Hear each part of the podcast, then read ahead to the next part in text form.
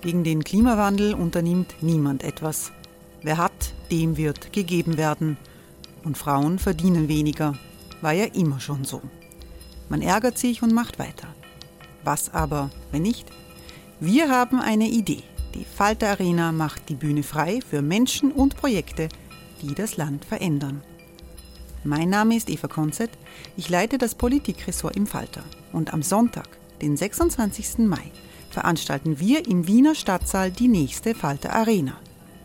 Mit dabei unter anderem der ehemalige Politiker und Neosänger Matthias Strolz, Theresa Imre von Markter, Sonja Jöchtel von Love Politics oder Kari Ochsner von Ochsner Wärmepumpen. Machen statt jammern. Wir schauen uns an, wie das funktionieren kann. Kommen auch Sie vorbei. Alle Informationen und Tickets finden Sie unter falter.at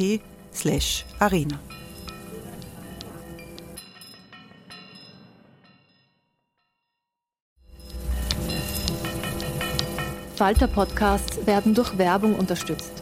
Das hilft bei der Finanzierung unseres journalistischen Angebots.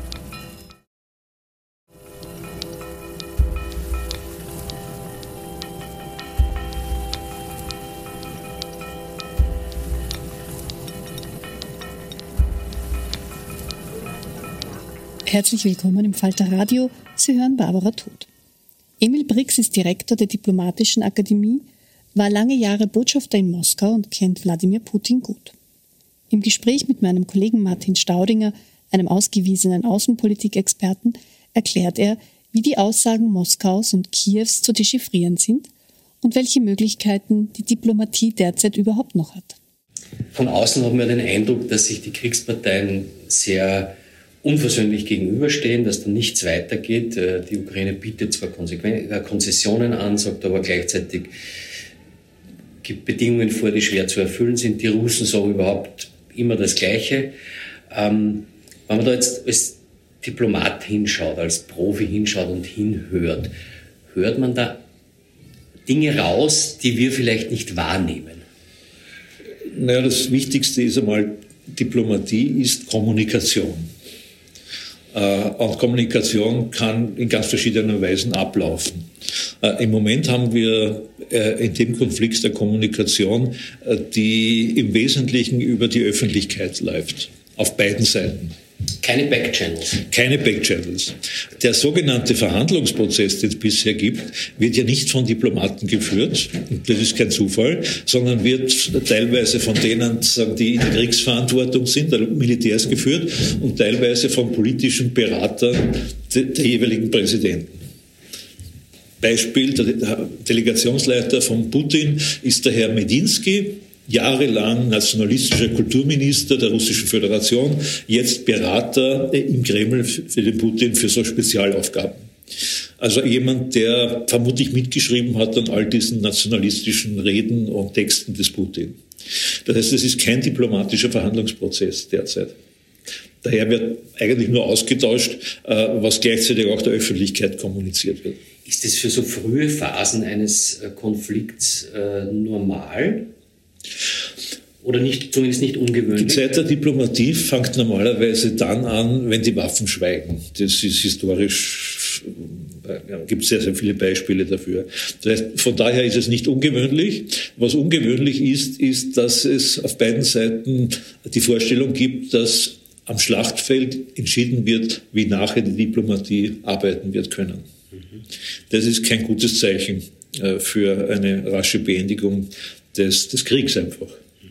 Äh, das ist ungewöhnlich äh, und das hängt aber damit zusammen, dass es ja sichtlich um meine, nicht nur darum geht, welches Territorium kann ich jetzt unter meine Kontrolle bringen, sondern da geht es auch um Identität. Und Diplomaten sind in der Regel nicht dazu da, um Entscheidungen über nationale Identität, staatliche Identität zu klären, sondern sehr pragmatisch möglichst, professionell dann gemeinsame Positionen zu arbeiten. Und da sind wir jetzt nicht. Weil es geht um den Kampf. Die einen sagen, die Ukraine, wenn sie überhaupt äh, allein bestehen darf, dann muss sie äh, so sein, wie wir uns das vorstellen, Teil auch einer russischen Welt sein. Die anderen sagen, nein, äh, wir haben uns entschieden 1991 im Referendum, wir haben eine nationale starke Identität äh, und die müssen wir um jeden Preis verteidigen. Das ist nicht die Zeit für Diplomaten leider. Das macht es das macht's jetzt sehr kompliziert. Äh, und äh, das Zweite ist, ähm, normalerweise leben Diplomaten gerne im Schatten, also da, wo nicht viel darüber gesprochen wird, was sie miteinander tun. Und das ist ein Konflikt, der auf offener Bühne ausgetragen wird. Äh, und diese Form, bei uns heißt es in der Diplomatie Public Diplomacy, also Politik der öffentlichen Meinung, ähm, äh, die wird ja vom Herrn Zelensky in, in bravouröser Weise gemacht sei es mit Parlamenten, sei es mit direkt auf, auf Plätzen äh, in Westeuropa, äh, sei es mit Botschaften an die versuchten Botschaften an die russische Bevölkerung. Also immer an die Öffentlichkeit. Äh, und da ist, was der Diplomat da machen muss und auch in der Regel tut, er, er schaut sich an, wenn Signale geschickt werden, äh, für welche Zielgruppen werden die Signale geschickt. Äh, und im Moment haben wir, kann man das ganz klar äh, sehen. Die Zielgruppen äh, sind eigentlich zur Mobilisierung der eigenen Bevölkerung auf beiden Seiten und gleichzeitig auch um Signal, dass ich Unterstützung brauche, militärische und politische Unterstützung. Und eigentlich seit der Ukraine jetzt. Seit der Ukraine. Und keine Unterstützung eigentlich bei meinen diplomatischen Bemühungen. auch keine gute Voraussetzung, dass der Krieg bald beendet wird.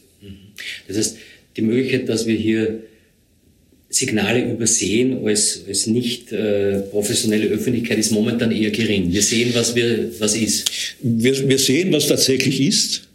Ähm, äh, und der Versuch jetzt da hinein zu, äh, zu formulieren, dass vielleicht manche, manche Aussendungen nach einem Treffen, äh, nach einem Gespräch zwischen Biden und Xi darauf hinweisen, dass, dass China seine Position verändert, das ist im Moment äh, alles nur Kaffeesud lesen, muss man ehrlich sagen, wenn man, wenn man sich genau ansieht. Das war eben ein konkreter Punkt, den ich, den ich ansprechen wollte. Mir ist nach dem Treffen zwischen, oder nach dem Telefonat zwischen äh, Biden und, und Xi, äh, ist mir aufgefallen, dass China eine sehr negative Stellungnahme an, anschließend von abgegeben hat. Also das waren im Wesentlichen Vorwürfe gegen die NATO, gegen den Westen, gegen die USA.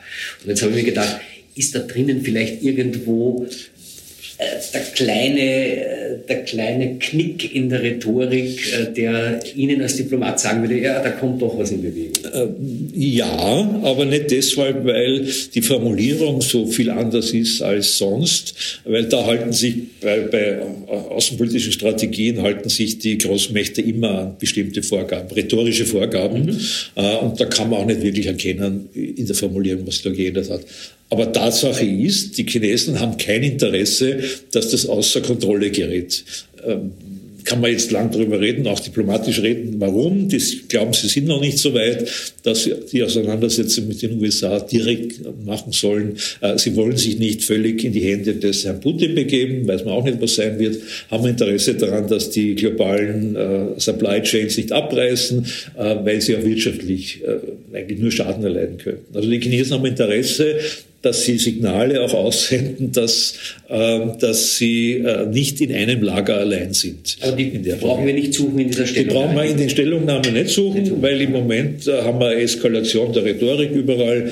Ähm, wobei die Chinesen eskalieren da nicht, mhm. äh, sondern die haben das ja schon in diesem berühmten Dokument, das zwischen dem, dem Putin und dem Xi da äh, vor Beginn der Olympischen Spiele in Peking äh, unterzeichnet wurde, haben sie schon formuliert alles.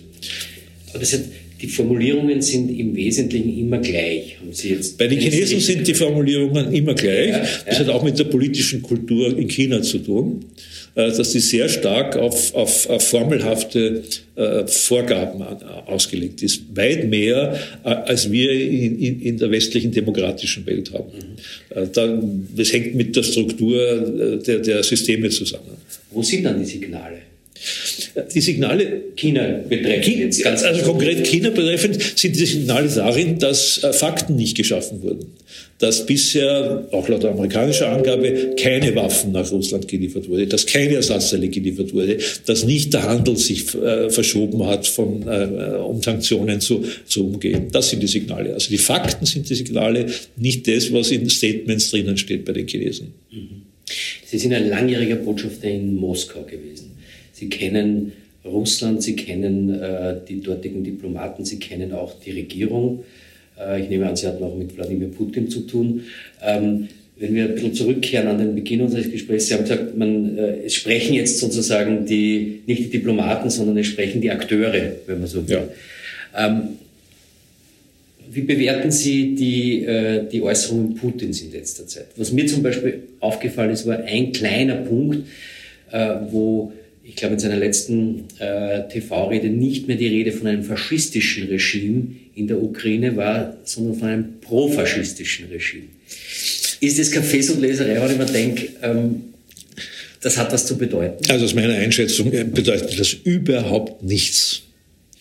Äh, äh, ich habe ziemlich genau mir eigentlich alle Reden von Putin in den letzten Wochen und Monaten angeschaut.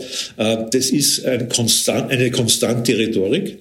Selbst wenn er manchmal neonazistisch narzisstisch sagt, ist immer Bezugnahme auf, auf, auf, auf Nationalsozialismus, Bezugnahme auf den, auf den großen Vaterländischen Krieg, also auf den, auf den Zweiten Weltkrieg, äh, Bezugnahme auf, auf ja, muss man auch sagen, auf, auf Genozid.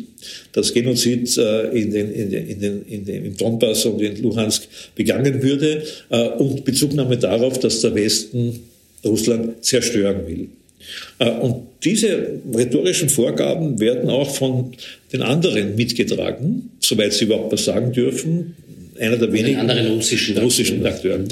Einer der wenigen, der was sagen darf, ist Medvedev. Äh, und der hat äh, erst jetzt wieder eine Rede gehalten, wo er sagt, der Westen möchte Russland zerstören. Äh, und die Formulierung war sehr radikal, die er dann gefunden hat. Er hat gesagt, ja, das ist eine existenzielle Bedrohung und dann kommen Atomwaffen, könnten ins Spiel kommen. Und dann sagt er sogar, ich meine, das ist dann schon wirklich Verschwörungstheorie, es geht darum, dass Russland in vier, fünf Teile zerschlagen werden sollen, um es kontrollierbar zu halten. Äh, also da ist, in, in, das ist Kontinuität in dem, was äh, von der Spitze runtergegeben wird. Das heißt im Russischen immer die Machtvertikale von Putin herunter.